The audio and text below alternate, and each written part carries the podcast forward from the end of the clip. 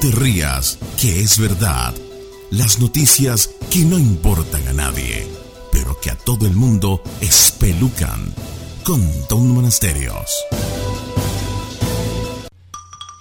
Análisis de las redes sociales lo confirman. Las mujeres solteras con gatos son menos atractivas para el sexo masculino.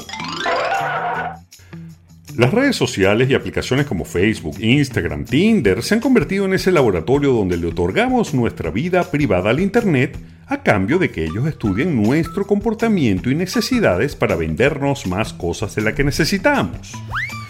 Esta data sobre nuestra especie a veces arroja resultados que quizás intuíamos, pero que ahora quedan verificados en el algorítmico mundo de las redes sociales.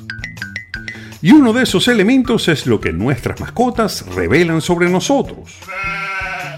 Las aplicaciones para encontrar el amor horizontal, esa donde uno escoge humanos como si fueran parte de un catálogo de colores, han descubierto que el 20% de los hombres rechazarán automáticamente a una mujer si ésta se toma una foto con un gato.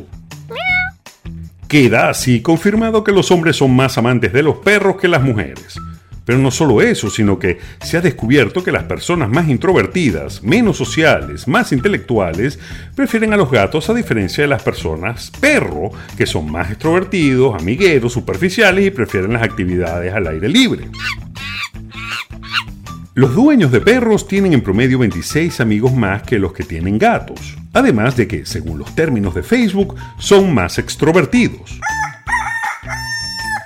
Sin embargo, y a pesar de tener menos amigos, los amantes de los felinos suelen tener amistades de mayor calidad. Ahora bien, uno pensaría que a nivel planetario los perros son la mascota preferida de los humanos.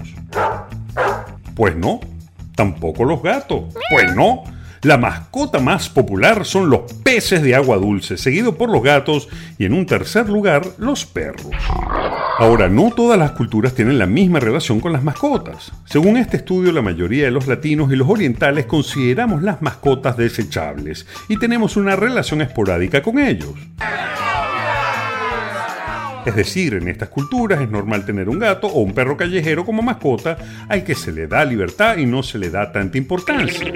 Los anglosajones y europeos, al contrario, consideran a la mascota parte de su familia e invierten mucho más tiempo y dinero en ellas. Sin embargo, interesante también resulta el dato de que los países donde mayor cantidad de personas tienen mascotas son latinos, específicamente Argentina, México y Brasil, donde más del 70% de la población tiene una mascota. Otro dato que arroja este estudio es que la mayoría de los países del primer mundo hay más mascotas que niños y la mayoría de los perros y gatos comparten su cama con sus dueños.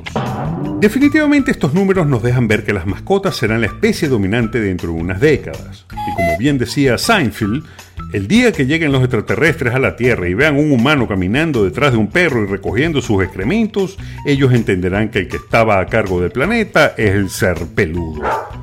Y no te rías, que es verdad.